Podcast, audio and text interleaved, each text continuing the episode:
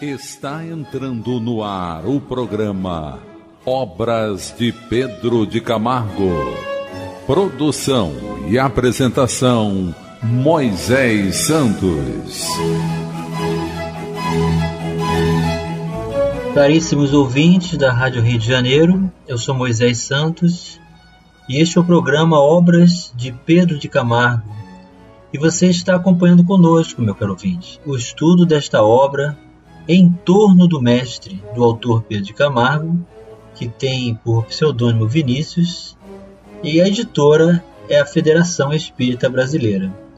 Nós estamos estudando todos os capítulos e fazendo sempre uma relação com o Pentateuco kardeciano.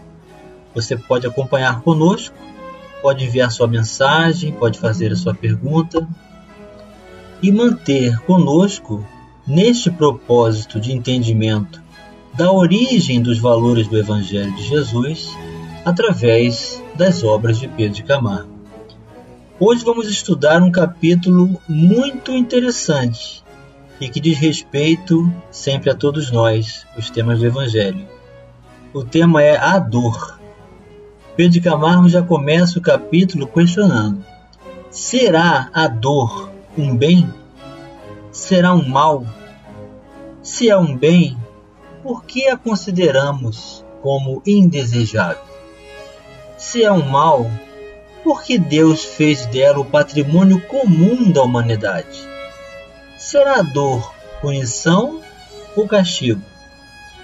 Então, como se explica, atinja ela os bons e de sua influência não escapem os justos.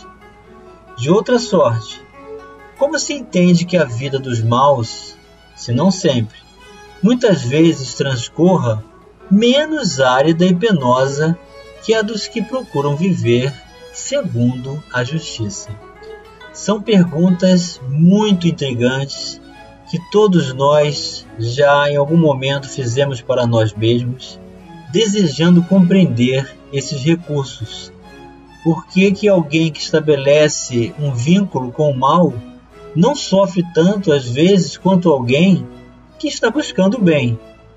Então, somente através da justiça divina é que nós vamos compreender esses recursos. Ele continua: a dor será então um problema complexo de solução difícil, inacessível às inteligências vulgares? Não devemos buscar o seu porquê cumpre que a ela nos submetamos, premidos pelas circunstâncias, como vítimas indefesas? Diante da dor, qual a atitude a assumir?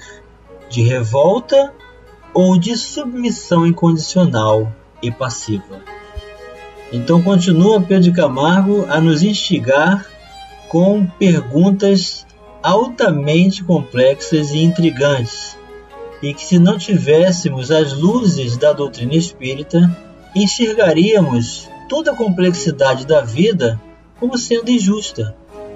Entenderíamos o Pai Celestial como um Deus que faz distinção entre seus filhos.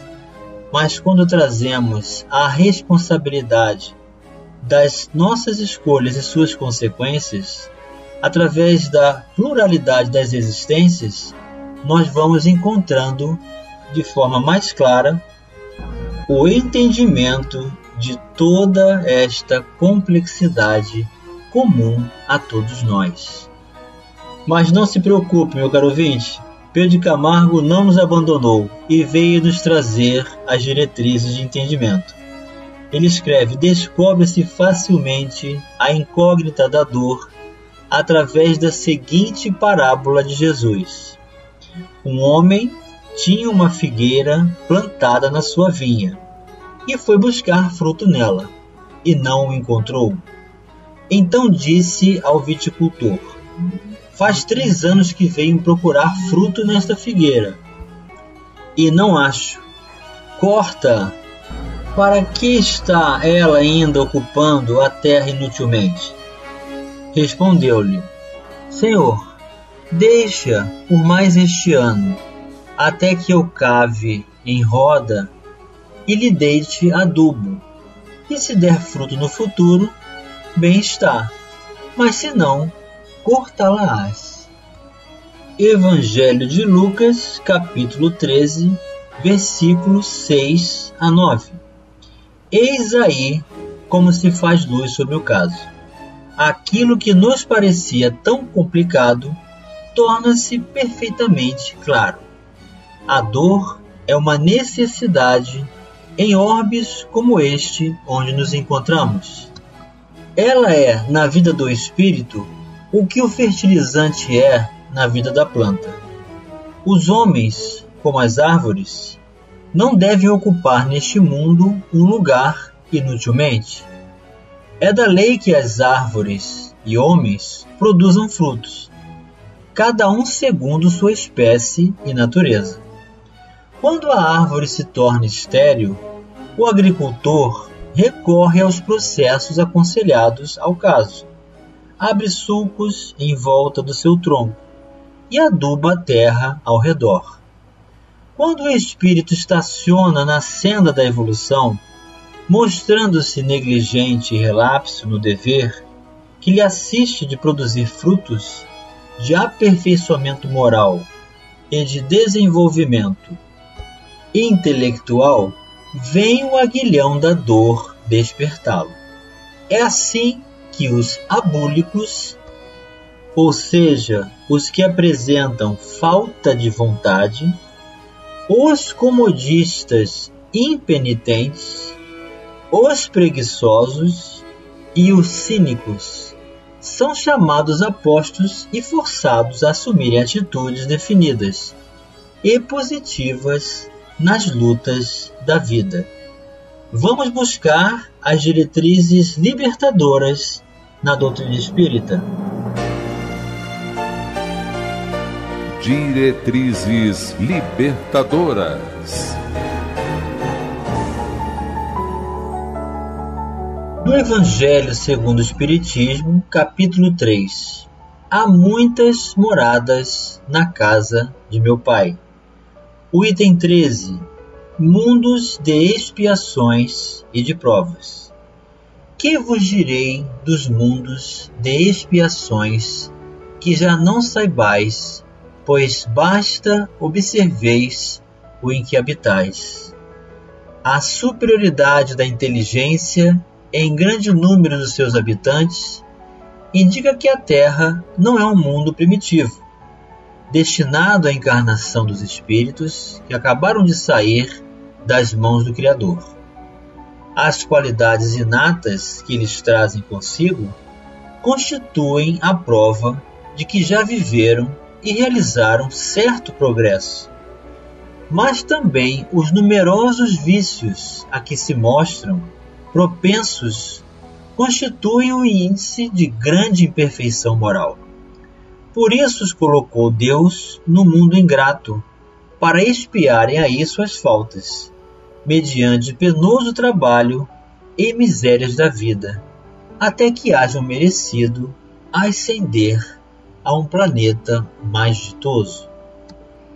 E Pedro de Camargo continua: a humanidade terrena é composta de elementos retardatários.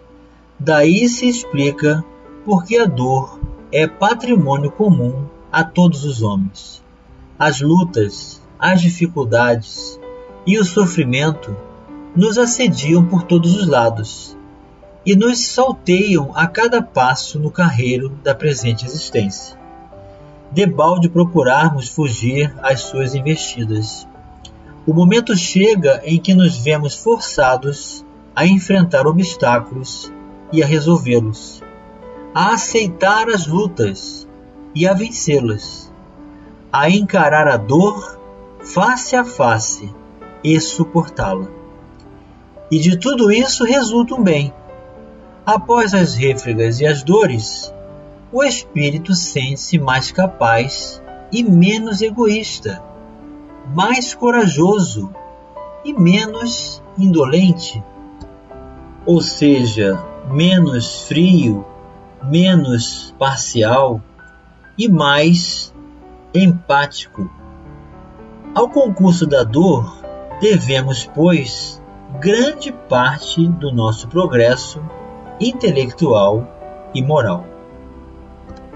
A dor física, determinando sensações desagradáveis e penosas, põe cobro, ou seja, dão curso, dão sentido, aos desmandos da intemperança, que é falta de moderação, às bacanais e a todos os arrastamentos da animalidade a que os homens nos entregamos na satisfação insaciável dos sentidos. Então, muito interessante aqui a característica daquele que se vê dentro da coletividade. Ao reconhecer o equívoco dentro desse núcleo social, também se reconhece dentro dele e, portanto, merecedor dos mesmos cuidados, apresentando as mesmas condições. Por isso Pedro Camargo colocou nos entregamos, porque ele também está incluído.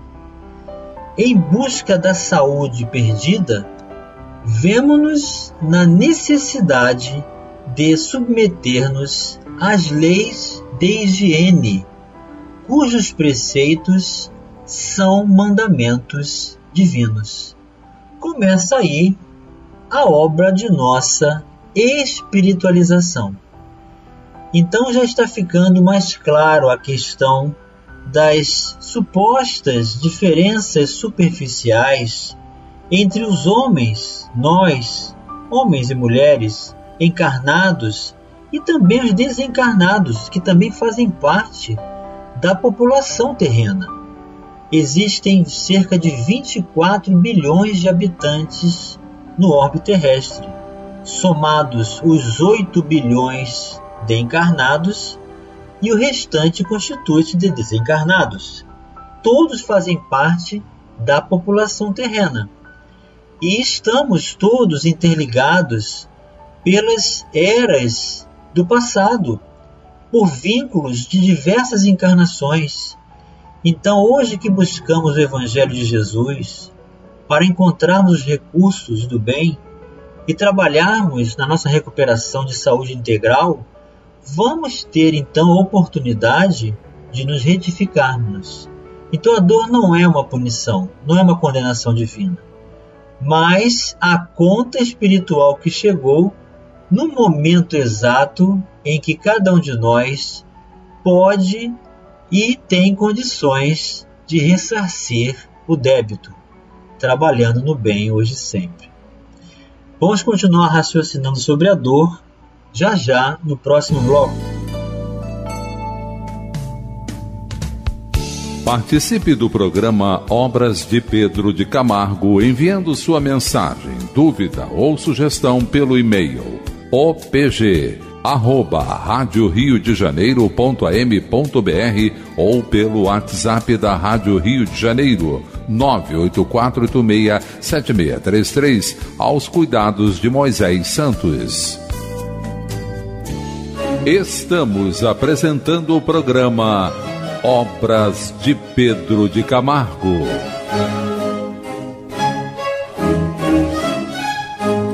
Caríssimos ouvintes da Rádio Rio de Janeiro, voltamos agora para o segundo bloco do nosso programa de hoje e que você já sabe está acompanhando conosco estudo de capítulo após capítulo da obra Em torno do Mestre do autor Pedro de Camargo da editora da Federação Espírita Brasileira. Hoje estamos buscando essa condição intrigante, esse alerta, esse chamado, esse produto natural do mecanismo de recuperação evolutiva dentro da condição a todos nós estabelecida como progresso, como recurso de aquisição por mérito por maturidade do desenvolvimento intelectual e moral, porque somos herdeiros de Deus. Mas é preciso o amadurecimento espiritual para usufruir de todos esses bens. Então, ainda temos recursos retificadores de restabelecimento perante a justiça divina. Daí temos esse alerta, esse recurso para nos convidar à moderação, a ressignificação de valores. No momento exato em que se pode superar, porque Deus não dá fardo pesado a quem não possa suportar, meu caro ouvinte. A dor moral gera sentimentos que fazem aflorar nos corações as mais belas virtudes ao lado das mais puras e santas emoções. É pelo sentimento que o germe de tudo que é bom e de tudo que é belo cresce e frutifica. O sentimento é o esplendor da centelha divina, que anima e vivifica o espírito. Ou, para melhor dizer, é a essência do próprio espírito. A dor moral é o sopro que desperta os sentimentos, como a aragem ressuscita a brasa amortecida sob espessa camada de cinza. Então é exatamente isso. Nós temos as enfermidades do corpo e temos as enfermidades da alma. Por conta das enfermidades da alma, nós temos dor moral. E é então que nós reconsideramos recursos de aquisição de virtudes para a libertação do espírito através da sua educação. O homem assemelha-se à cana-de-açúcar através dos grandes sofrimentos, é que ele nos revela as belezas ocultas e as suas qualidades mais nobres e excelentes. Tal como a cana que só esmagada e triturada entre os impiedosos cilindros da moenda é que nos fornece o seu delicioso sumo, repassado de incomparável doçura. Daí porque sofrem todos neste mundo, os injustos para que se regenerem, e os justos e os santos, para que melhor se justifiquem e se santifiquem. Bem-aventurados os que choram, porque serão consolados. Evangelho de Mateus, capítulo 5, versículo 4. A dor, suportada com valor e paciência, encerra em si mesma a consolação porque atrai a graça divina, esse bálsamo que mitiga e suaviza todas as agruras e tormentos, fazendo despontar a aurora bendita da esperança nas almas aflitas e sobrecarregadas. Então, eis a diferença entre se revoltar e se resignar. Quando nos revoltamos, clamamos contra os céus quando agradecemos, fazemos atrair a graça divina para nossa intimidade. Ai de vós, os que agora rides, porque a vez de lamentar e chorar. Ai de vós, os que agora estáis fartos, porque tereis fome. Ai de vós que sois ricos, porque já recebestes a vossa consolação. Lucas capítulo 6, versículos 24 e 25. O que Jesus está nos ensinando aqui, meu caro ouvinte, é a alienação de espírito, a vida de ilusão dos excessos, a busca pelos vícios e a satisfação grosseira dos sentidos, em fuga espetacular da consciência. Não está condenando a prova daquele que tem pela riqueza ou do homem inteligente na terra de estabelecer o concurso de seus recursos de evolução. Mas o problema da identificação exclusiva da matéria, não nos enxergando como espíritos. Ai de nós se assim permanecermos apegados e atrelados à matéria. Estes são as figueiras estéreis, não produzem frutos. Por isso estão reclamando que o arado rasgue largos e profundos sulcos em torno de si, abalando suas raízes. Em seguida, receberão o fertilizante. Ele se refere ao início do programa, quando nós falamos da parábola de Lucas, capítulo 6, versículos 6 a 9, explicando a questão de aguardar mais um tempo como misericórdia divina para buscarmos o despertar. Bem-aventurados vós os pobres, porque vosso é o reino de Deus. Bem-aventurados vós que tendes fome, porque sereis fartos. Bem-aventurados sois quando perseguidos e vilipendiados, quando vos odiarem e hostilizarem. Regozijai-vos e exultai, pois grande será o vosso galardão, ou seja, a nossa recompensa. Mateus capítulo 5, versículos 3 a 6 e 10 a 12. Estes são as figueiras sob a influência do fertilizante. Já estão produzindo frutos sazonados. Vamos elucidar esse verso. Elucidando o verso. O Evangelho segundo o Espiritismo, capítulo 5. Bem-aventurados os aflitos. O item 3. Justiça das aflições. Somente na vida futura podem efetivar-se as compensações que Jesus promete aos aflitos da terra. Sem a certeza do futuro, estas máximas seriam um contrassenso. Mais ainda, seriam um engodo. Mesmo com essa certeza, dificilmente se compreende a conveniência de sofrer para ser feliz. É, dizem, para se ter maior mérito. Mas então pergunta-se: por que sofrem uns mais do que os outros? Por que nascem uns na miséria e outros na opulência, sem coisa alguma haverem feito que justifique essas posições? Por que uns nada conseguem, ao passo que a outros tudo parece sorrir? Todavia, o que ainda menos se compreende é que os bens e os males sejam tão desigualmente repartidos entre o vício e a virtude, e que os homens virtuosos sofram ao lado dos maus que prosperam. A fé no futuro pode consolar e infundir paciência, mas não explica essas anomalias que parecem desmentir a justiça de Deus. Entretanto, desde que admita a existência de Deus, ninguém o pode conceber sem o infinito das perfeições. Ele necessariamente tem todo o poder, toda a justiça, toda a bondade, sem o que não seria Deus. Se é soberanamente bom e justo, não pode agir caprichosamente, nem com parcialidade. Logo, as vicissitudes da vida derivam de uma causa. E pois que Deus é justo, justa há de ser essa causa. Isso o de que cada um deve bem compenetrar-se.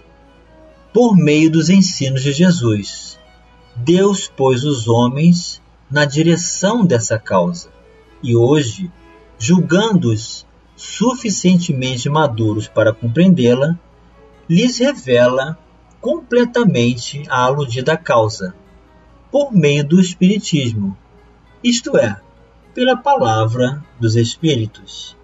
Riqueza e pobreza, vigor e debilidade são provações.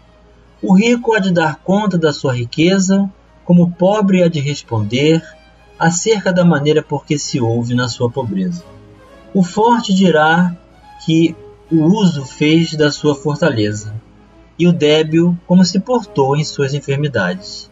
O planeta Terra é o grande cenário onde os espíritos vêm exercitar suas atividades e experimentar suas possibilidades.